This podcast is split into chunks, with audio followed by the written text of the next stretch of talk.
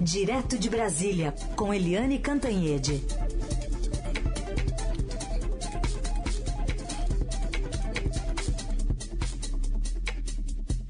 Oi, Eliane, bom dia. Bom dia, Heisen, Carolina, ouvintes. Oi, Eliane, bom dia. Bom, vamos começar falando então sobre essa movimentação que pode acontecer na presidência da Petrobras e um nome também que já está na listinha ali do presidente Bolsonaro numa possível substituição. Como é que o mercado está se comportando e como é que alguns recados podem afetar diretamente a nossa economia? Pois é, é, a substituição do general de quatro estrelas, atenção, ele é do topo da carreira é, general Joaquim Silva e Luna é tida como praticamente certo, como iminente.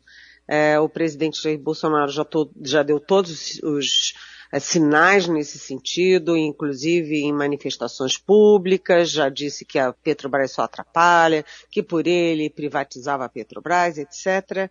E apesar de haver um cerco ali de é, militares tentando proteger o Silvio Luna, ah, isso parece que não deu resultado. O presidente é, realmente pretende demitir.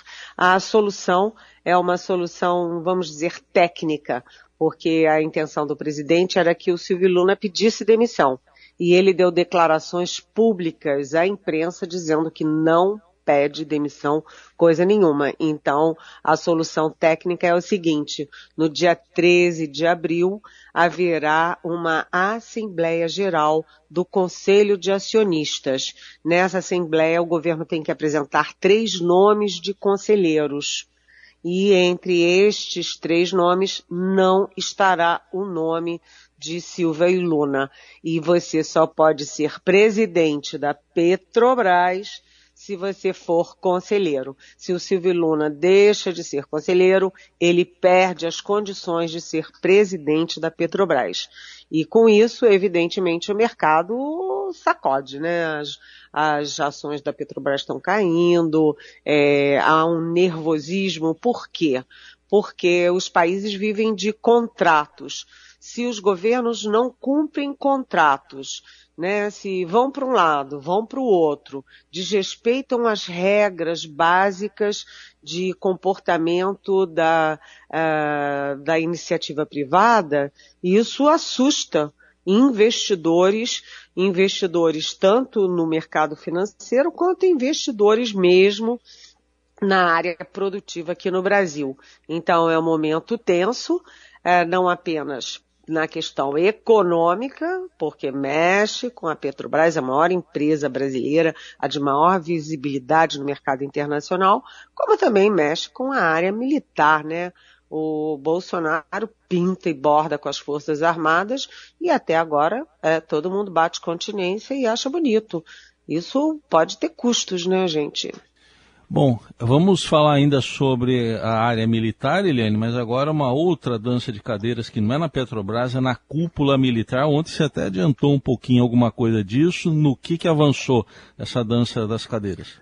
Olha, Heisen, ontem o presidente Bolsonaro é, fez a última reunião ministerial, última e uma das poucas do governo dele, e aí veio a lista dos ministros que vão sair para se candidatar em outubro. E ora, ora, duas surpresas nessa lista. Uma é que o ministro Marcelo Queiroga, aquele que seguiu à risca a recomendação do antecessor, o general, já que a gente está falando tanto de general hoje, é, Eduardo Pazuello, de um manda, o outro obedece, né? O Queiroga, é, ministro da Saúde, que se esperava que fosse ser candidato na Paraíba, não está na lista do que, dos que vão se desincompatibilizar. Aparentemente, o presidente Jair Bolsonaro pediu que ele continuasse na saúde ou determinou e ele vai continuar. A segunda novidade importante é que o general, mais uma vez falando em general, general também de quatro estrelas, general Braga Neto, é, vai sair do Ministério da Defesa. O que que isso sinaliza? Sinaliza que o Braga Neto será o candidato a vice na chapa do Jair Bolsonaro para outubro, no lugar do também general de quatro estrelas, Hamilton Mourão. Com isso, você tem uma dança de cadeiras na cúpula militar, porque sai o Braga Neto do Ministério da Defesa e quem ocupa a defesa, não é? A possibilidade maior é que seja o comandante do Exército, o general Paulo Sérgio. Atenção, havia muito temor na área militar de que fosse um dos palacianos, né, que fosse, por exemplo, o Luiz Eduardo Ramos, que fosse Augusto Heleno, o que criaria um vínculo ainda maior das Forças Armadas, particularmente do Exército, com o governo Bolsonaro e com a campanha do presidente Bolsonaro. É, então, a solução pode ser o Paulo Sérgio. Se for o Paulo Sérgio, abre-se a vaga de comando, de comandante do Exército. Os dois nomes mais fortes são do uh, segundo na hierarquia do Exército, que é o general de quatro estrelas Marco Antônio Amaro, que é simplesmente chefe do Estado-Maior do Exército, mas ele tem um probleminha. Ele trabalhou cinco anos é, com a presidente Dilma Rousseff. É, isso não tem nada, não significa nada, não é nem que ele seja dilmista, nem petista, nem coisa nenhuma, porque os generais são funcionários de Estado e cumprem missão. Por exemplo, Augusto Heleno trabalhou no governo Fernando Collor, e daí? É, era, ele estava cumprindo uma missão. Né? Mas, mesmo assim, o presidente Bolsonaro torceu o nariz para a hipótese de ser o Amaro, que é muito respeitado também na força. Então, o nome mais forte passa a ser o do general Freire Gomes, que é, é comandante de operações terrestres.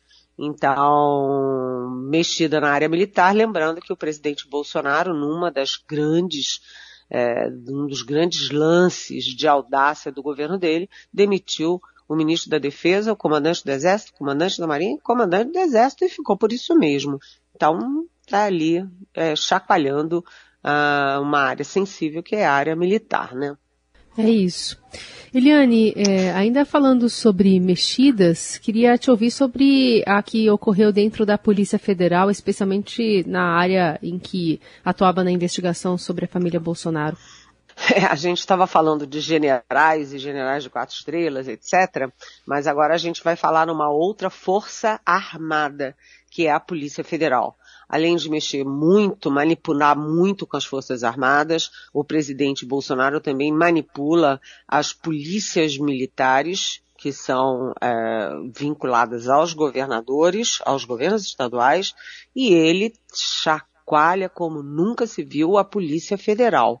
Né? A Polícia Federal está no quinto diretor-geral nos três anos e meio de Bolsonaro.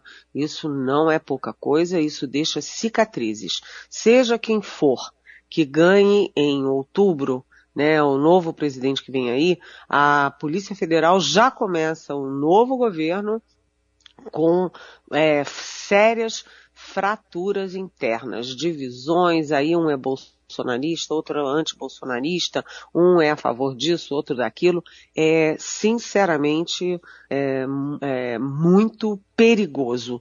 E agora o novo diretor, o quinto diretor da Polícia Federal, o Márcio Nunes, é, ele simplesmente afastou um homem-chave na hierarquia, que é o, o delegado que cuida da, da, uma área super central, que é a área que cuida de políticos, políticos com mandato, políticos no governo e que cuida de corrupção.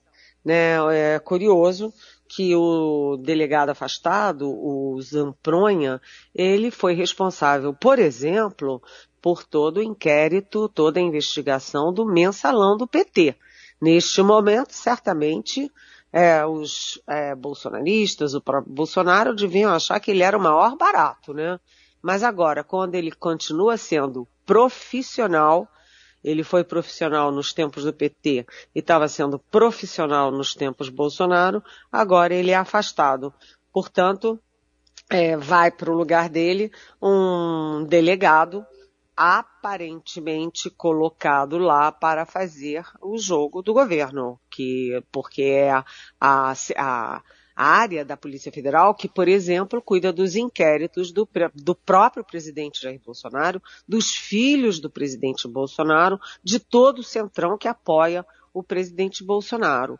Então, é, o presidente Bolsonaro mexendo nas Forças Armadas, mexendo na, nas polícias, é, chacoalhando ali, né, se intrometendo nas polícias militares e a, na Polícia Federal, além de outros órgãos de investigação, como a Receita Federal, como COAF, enfim, é, é complicado e, como eu disse, isso deixa cicatriz atrizes. E é incrível como os bolsonaristas não veem esses atos do presidente Bolsonaro blindando a ele próprio, a família e ao centrão que os próprios bolsonaristas combatiam tanto, não é, gente?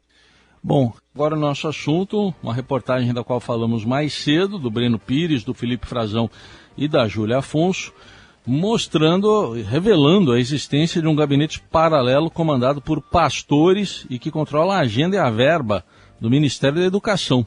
E aí, Helene?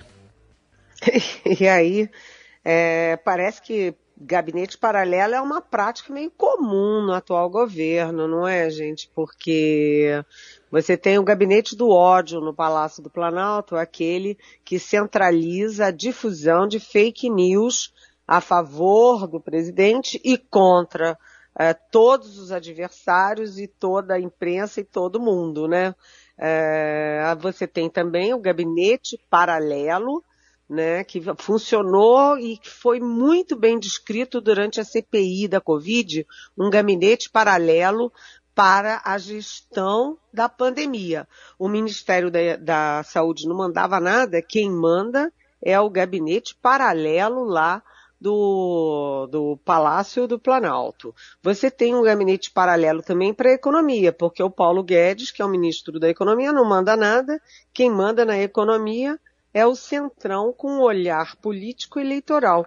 E agora essa informação muito importante dos nossos super repórteres do Estadão, porque o gabinete do ministro da Educação, Milton Ribeiro, também foi capturado por pastores ligados a ele. Ele, Milton Ribeiro, que é ele próprio pastor. Né? Então a gente tem pelo menos dois nomes dos pastores Gilmar Silva dos Santos, que é presidente da Convenção Nacional de Igrejas e ministros da Assembleia de Deus no Brasil, que nome comprido, hein? E aí Arilton Moura, assessor político é, de, da, da, da própria entidade. Eles simplesmente participaram de 22 agendas oficiais do MEC, 17 delas com o próprio ministro Milton Ribeiro, eh, sendo que eles não são funcionários públicos, eles não têm nenhuma identidade com o MEC, eles não têm sequer como ter um crachá, mas participam de 22 agendas oficiais do MEC, sem terem vínculo com o Ministério. Além disso, eles viajam por aí em aviões da FAB, ou seja, como viagens oficiais, fazendo ali o link né, entre o MEC, as verbas do MEC e as prefeituras no país inteiro. Então, essa reportagem é uma, mais uma bela reportagem que tem o nome do Breno Pires e que tem também o nosso, o nosso Felipe Frazão e a nossa Júlia Afonso. Três grandes quadros do Estadão. E uh, isso ainda vai dar muito o que falar, porque como é que você entrega o MEC nas mãos de pastores? Né? É, não é assim, não é a casa da mãe Joana, que eu sou pastor e ponho pastor lá, eu sou católico, ponho é, padre lá, eu sou, sei lá, qualquer coisa e ponho meu, minha turma lá. Entendeu? Isso não funciona assim. E os especialistas ouvidos, ouvidos pelos nossos repórteres dizem que isso é ilegal. Portanto, pode dar mais um rolo para o governo Jair Bolsonaro. Liane, entre as dúvidas dos nossos ouvintes, tem a do Adriano que escreveu para a gente perguntando o seguinte: estamos vendo muita gente indo para o PL atrás da estrutura bolsonarista. Caso o presidente não consiga a reeleição, pergunta Adriano, roda todo mundo ou ainda sobra um caldo? Oi, Adriano. Bom dia. Bela pergunta. O fato é o seguinte: quem pula no barco quando o vento tá bom, também pula fora do barco quando o vento tá não ajuda, né?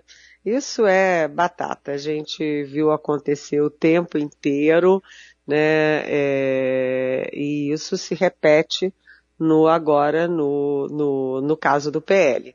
Né? Enquanto o presidente Bolsonaro é candidato à reeleição, com toda a caneta, verba, centrão, etc., é, aí para candidatura em outubro, aí todo mundo pula no barco. Se o Bolsonaro perder, todo mundo pula fora do barco. São aquelas, aqueles partidos que são é, meteóricos, né? Como foi o partido, por exemplo, do Fernando Collor de Mello.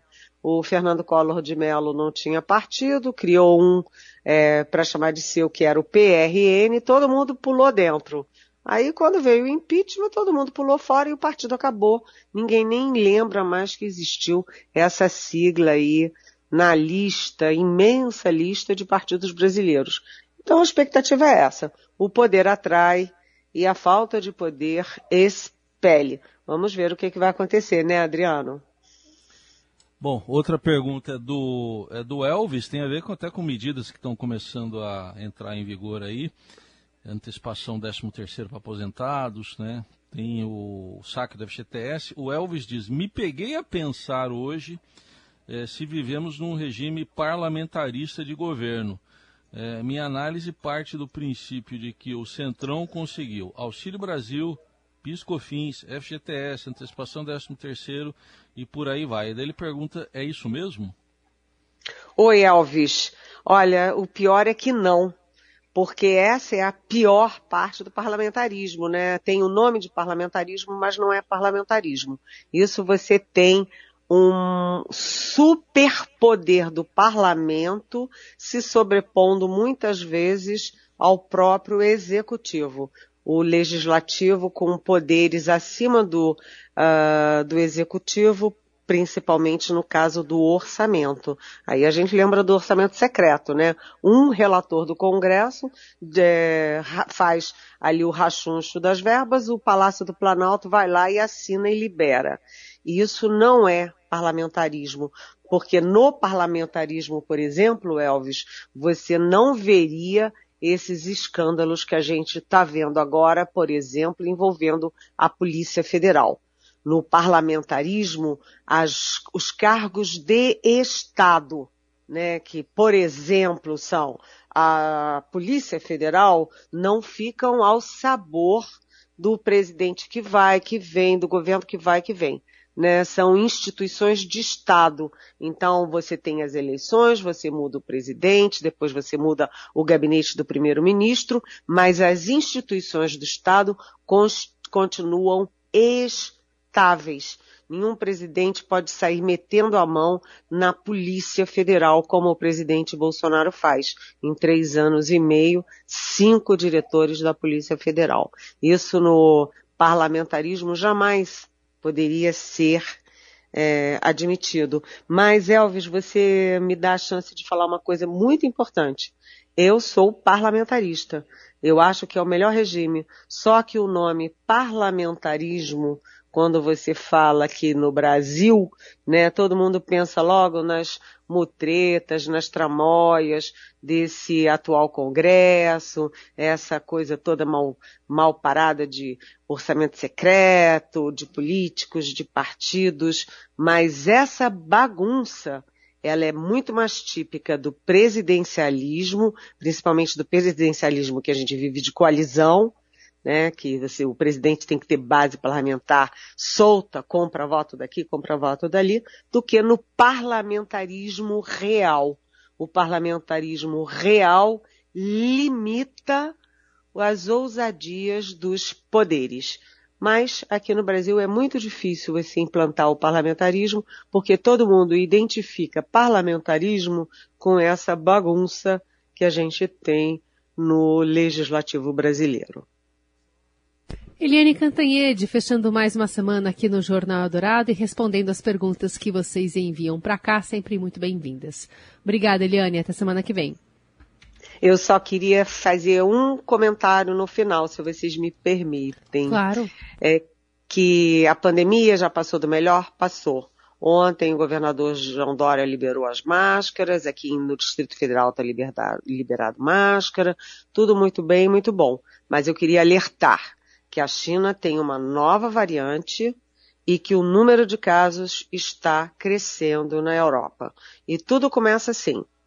Vem da China, cresce na Europa, cresce nos Estados Unidos, em algum momento chega ao Brasil. Não quero ser terrorista não, pelo contrário. Eu também acho que a pandemia está acabando, mas não se descuidem antes do tempo. É melhor prevenir do que remediar Beijão e bom fim de semana.